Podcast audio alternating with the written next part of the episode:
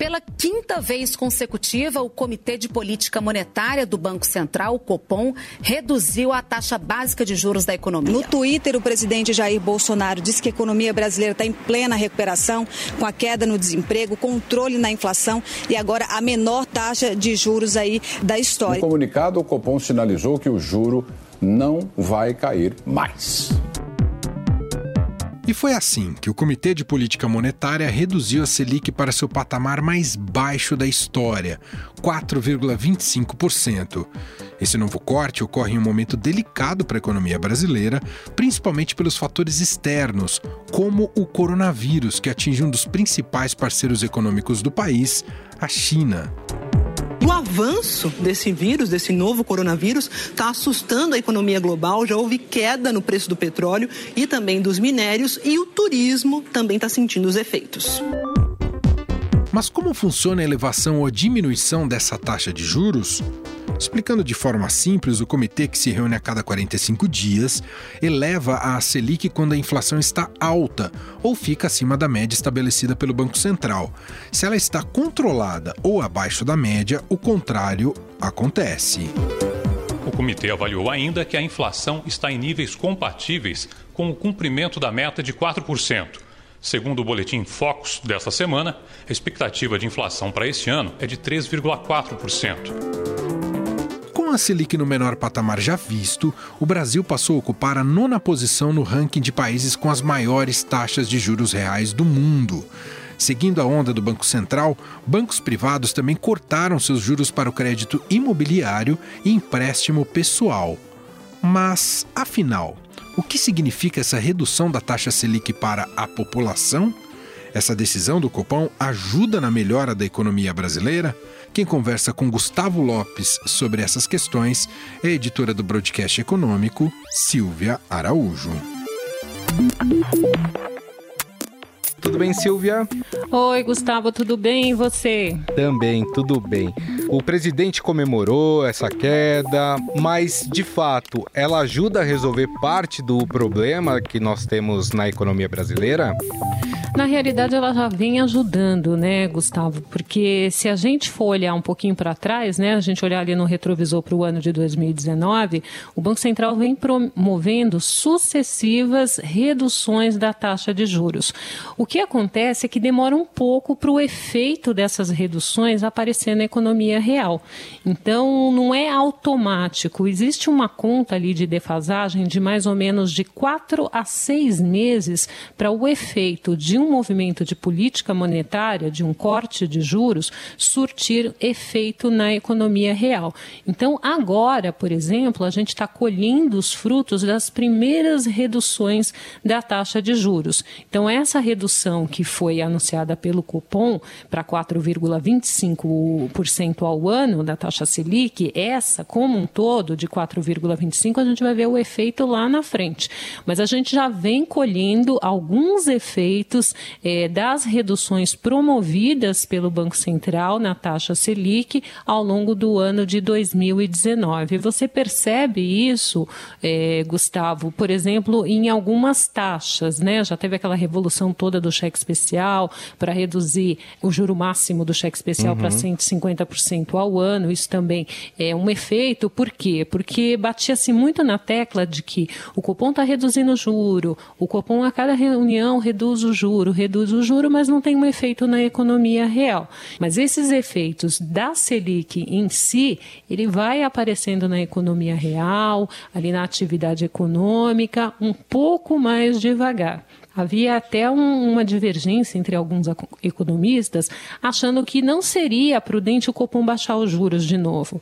Por quê? Porque justamente esses economistas, essa ala de economistas, achava que os efeitos das reduções já promovidas pelo Banco Central ainda não tinham surtido o efeito, não, não deu tempo ainda de surtir o efeito. E que se o Copom reduzisse a taxa de juros novamente nessa reunião, o que pode acontecer é de quando a economia pegar uma tração, ou seja, a economia começar a rodar de uma forma mais forte, esse crescimento produzir inflação e se começar a produzir inflação e essa inflação ficar fora da meta, o Banco Central lá na frente vai ter que voltar a aumentar a taxa de juros.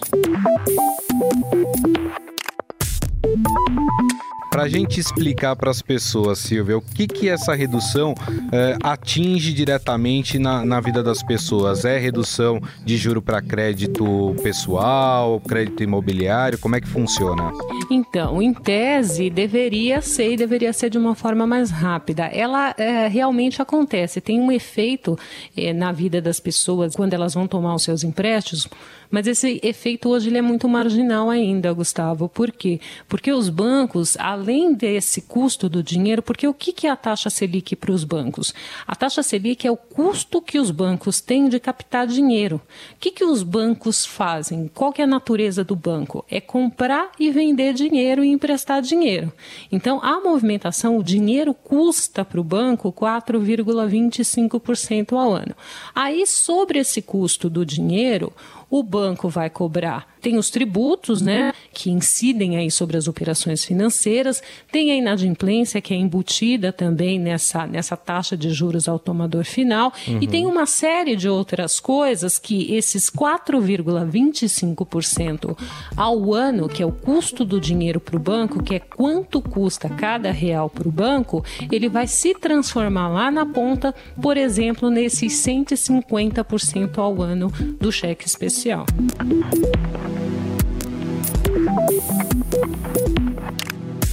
Bom, durante essa, essa reunião do Copom, né, Silvia, as pessoas que compõem esse comitê deixaram claro que não deve haver uma nova redução da taxa Selic. Ter uma taxa Selic muito baixa é ruim para o país, Silvia?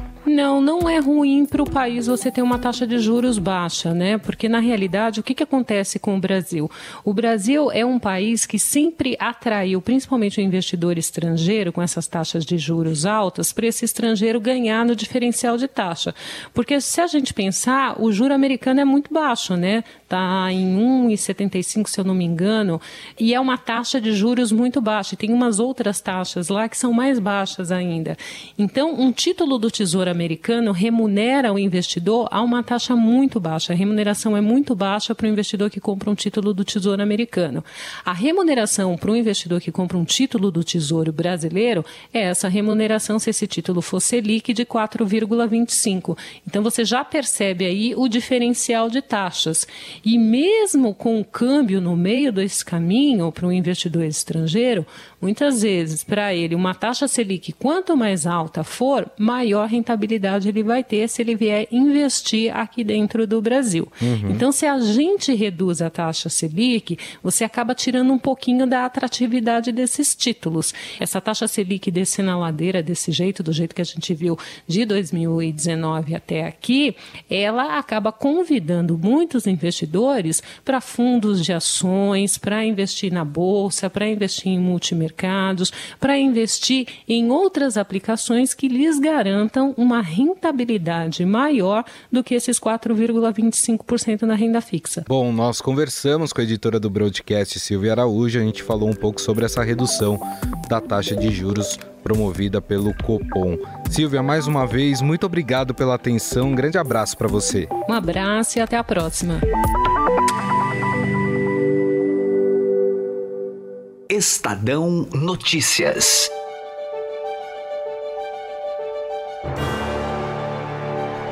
O nosso outro assunto do podcast de hoje é a 92ª cerimônia do Oscar, que ocorre neste domingo, 9 de fevereiro, no Dolby Theatre, em Los Angeles. Serão entregues estatuetas em 24 categorias para honrar os filmes lançados no ano passado. Os indicados foram anunciados em 13 de janeiro e os membros da academia tiveram até a última terça-feira, 4 de fevereiro, para dar seus votos. Entre os indicados, destaque para a presença brasileira. Democracia em Vertigem, da cineasta Petra Costa, está entre os finalistas da categoria Melhor Documentário de Longa-Metragem. Eu e a democracia brasileira temos quase a mesma idade. Eu achava que nos nossos trinta e poucos anos estaríamos pisando em terra firme. Já o filme Dois Papas, dirigido pelo brasileiro Fernando Meirelles, recebeu três indicações: melhor ator, melhor ator coadjuvante e melhor roteiro adaptado. I can no longer sit on the chair of St. Peter. You're mistaken. You are. I cannot play this role anymore. As duas produções estão na Netflix, que lidera a premiação deste ano como o estúdio com maior número de indicações, 24 no total. Entre os nove indicados a melhor filme, os mais cotados para ganhar a estatueta são 1917, do diretor Sam Mendes, vencedor do Globo de Ouro. And the Golden Globe goes to 1917.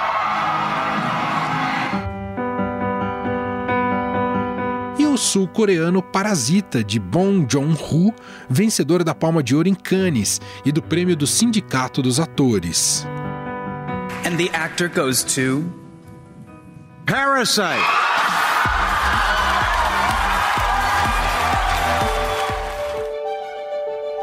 E para falar sobre as apostas e as expectativas para a premiação, o meu papo agora é com o crítico de cinema do Estadão, Luiz Anin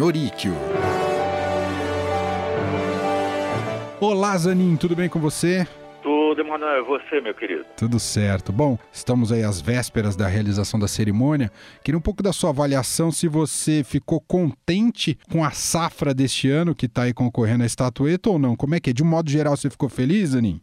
Fiquei, fiquei. De modo geral, eu acho que é, um, é uma safra boa. Bons filmes, assim, nas principais categorias, o que torna a disputa também interessante, né, Manuel? Porque a gente tem os favoritos tal, mas não dá para você cravar assim cegamente em vencedores, assim, você pode falar em favoritos, mas é, é porque a concorrência é muito boa, porque você tem filmes de qualidade. Tem anos que você tem um ou dois filmes que disparam, assim, você pode dizer, bom, esses são os vencedores, vão ganhar tudo, tal, não sei o quê. Esse ano eu acho que a coisa é um pouco mais dividida, pela, exatamente pela qualidade do filme. O que é uma boa notícia para o cinéfilo, né? Sem dúvida. Quando a gente quer bons filmes. Sem dúvida. Isani, me fala uma coisa, como é que você observa o debate que evidentemente chegou a Hollywood, a indústria do cinema, em relação às plataformas de streaming como importantes personagens aí nessa, nesse contexto? Como é que você vê, hein, Isani? É, eu acho o seguinte, a questão das plataformas, Netflix e outras, é a nova realidade do cinema mundial. Não tem como você escapar disso. Você pode tentar disciplinar um pouco a questão das chamadas janelas de, de exibição, né, de pedir que, os filmes sejam exibidos primeiro no cinema e depois entrem nas plataformas, mas você negar a, a, força das plataformas é você querer segurar a água com a mão, assim, quer dizer, não, não tem jeito de você evitar.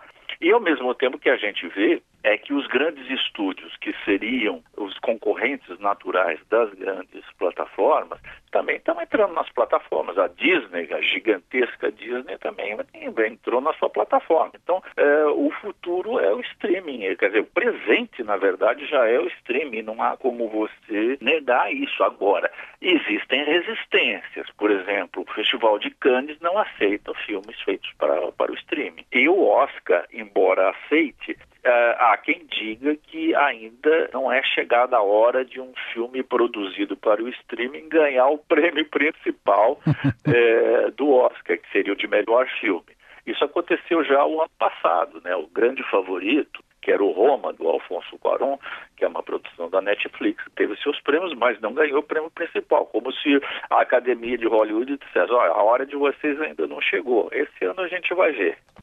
Ô, Zanin, até aproveitar essa sua experiência em relação à cobertura cinematográfica e de Oscar ah. para explicar para o nosso ouvinte. A gente fala muito dessa academia. Quem é essa academia votante, hein? E como é que ela tá? Qual é o perfil dela hoje, Zanin?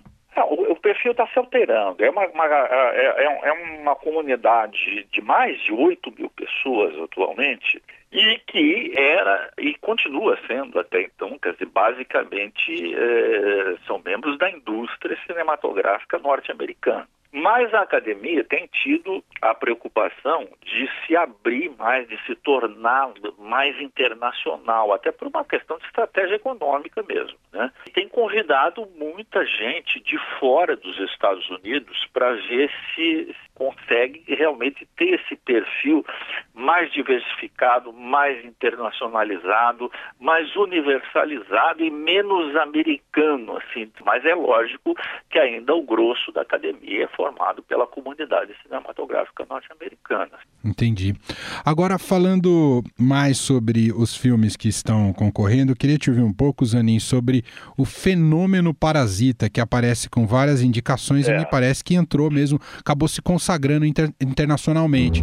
부모님 얼굴도 뵙고 좋더라 건강들 하시고 일거리가 없으셔도 네가 내 대신 얘 과외 선생님 좀 해줘라 영어 대학생인 척하라는 거야? 구라를 좀 치지 뭐 Como é que você vê as chances desse filme no Oscar? Se ele pode realmente uh, se consagrar ainda mais? E o que, que você acha também, você pessoalmente, do próprio filme? Eu acho de todos os filmes que estão concorrendo, eu acho mais original. Acho que é um filme mesmo extraordinariamente bom na maneira como ele trata essa questão da disparidade das classes sociais. Eu nunca tinha visto ser tratada dessa maneira tão original. É um filme super bem dirigido, tem muito rigor técnico também, né? Então é um filme muito forte. Eu acho que ele é favoritíssimo uh, na categoria de melhor filme internacional, que é o antigo filme estrangeiro. Eles mudaram de nome agora. ele está também, ele está disputando como o melhor filme e tal. E eu vou te dizer, para mim seria uma grata surpresa, seria uma, uma coisa totalmente subversiva de Hollywood premiar um filme coreano, né, com essa qualidade, um filme também de impacto político e tal, e dar esse prêmio principal para esse filme. Agora, para mim seria uma grande surpresa. Entendi. Em relação a outro que é apontado muito como favorito no Oscar de domingo, 1917, como é que você enxerga esse filme? É a proeza técnica que dá esse gabarito para o filme? Ou é além dessa proeza, se fala muito da tomada única? Ou o filme, independentemente disso, ele é muito bom? Dá para separar técnica e conteúdo no, no filme não do dá, Sam Mendes? Não dá, porque quando, ele, quando a gente começou, Emanuel, a ouvir falar desse filme, é, a, as notícias que chegavam para a gente, é, olha, tem um filme aí que é feito numa tomada única. Na verdade, não é. Existem cortes, mas você não percebe. O que também é uma, é uma coisa tecnicamente bastante interessante de ser feito. Mas, à medida que esse filme foi fazendo a sua carreira, a gente começou a ver que, além da proeza técnica, ele tem qualidades artísticas muito significativas. That is the German front line. If we're not clever about this, no one will get to your brother. I will. Ele tem essa parte técnica que impressiona muito, então isso vai contar pontos para o Sam Mendes na categoria de direção, por exemplo. E eu acho que também na categoria melhor filme ele é o favorito ele tem vencido aí prêmios que são considerados como prévias do Oscar, indicativos de quem vai melhor nas diversas categorias, Globo de Ouro, o BAFTA, que é o prêmio inglês, a, o prêmio da Associação dos Produtores, todos esses prêmios ele tem levado. Então ele, eu acho que ele desponta realmente como favorito. Eu tenho a impressão que se é um filme que se vencer mesmo nas categorias principais, eu acho que não haverá nenhuma contestação à vitória dele, sabe? Isanin, para além do debate ideológico que está escaldante no Brasil sobre democracia em vertigem da Petra Costa, qual é a é. chance dela no domingo, hein, Isanin? O filme da Petra, que eu considero um excelente filme, é um marco nessa, nessa série de documentários que a gente já teve sobre esse período histórico super conturbado da história recente do país. Eu acho que é um filme que se destaca, é um filme no qual ela escolheu um, um ponto de vista pessoal para narrar. Muita gente tem criticado isso, mas enfim, os documentários são feitos desse jeito, né? Os documentários não são reportagens que você tem que ouvir os dois lados, tal. Existe um pouco de confusão na maneira como o filme tem sido atacado. É uma confusão também justificável, porque tudo no Brasil hoje em dia cai na polarização. Né? Você é contra aquele, a favor daquele, acabou, e nós não conversamos mais porque nós já temos as nossas posições firmadas, não precisamos conversar mais com ninguém. Estamos nesse, nessa fase, né, que eu espero que seja superado algum dia. Mas enfim. Eu como crítico de cinema, eu vejo muitas qualidades no filme dela, mas acontece o seguinte, ela está também numa categoria muito congestionada, vamos dizer assim, por filmes bons, por concorrentes muito bons.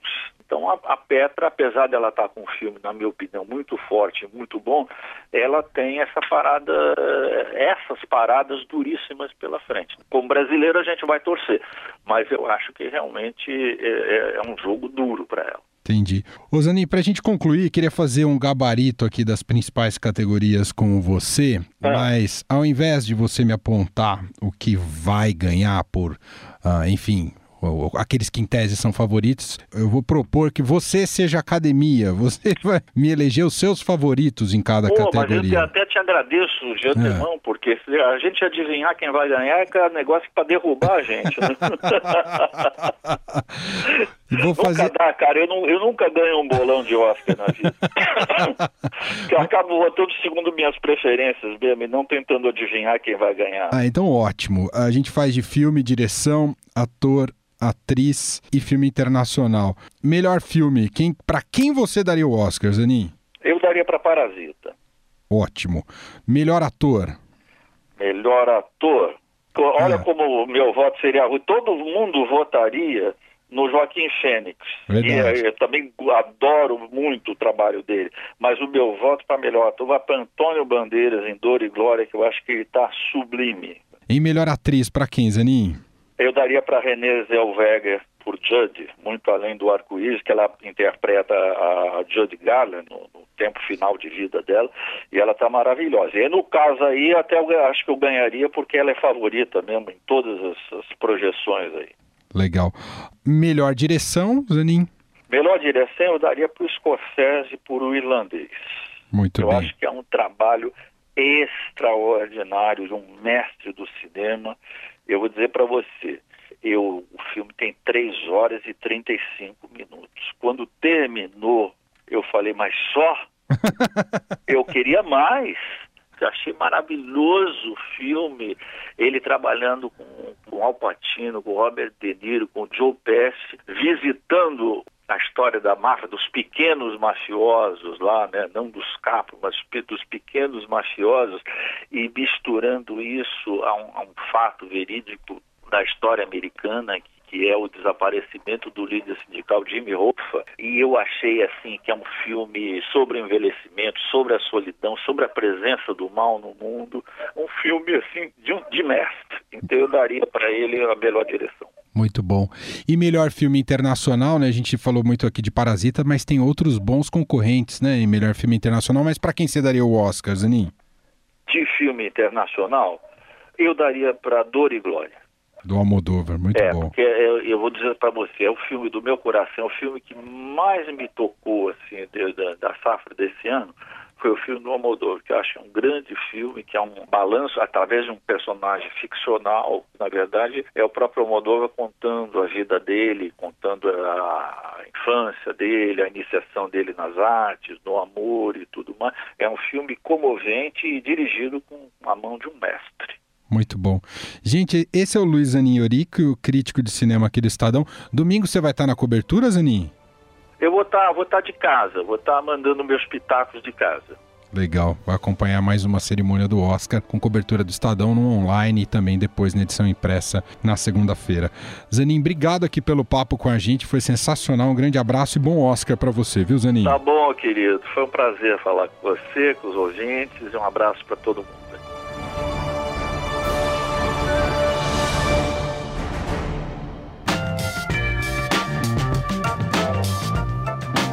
O Estadão Notícias desta sexta-feira vai ficando por aqui. Contou com a apresentação minha, Emanuel Bonfim, produção de Gustavo Lopes e Bárbara Rubira e montagem de Nelson Volter. O diretor de jornalismo do Grupo Estado é João Fábio Caminuto.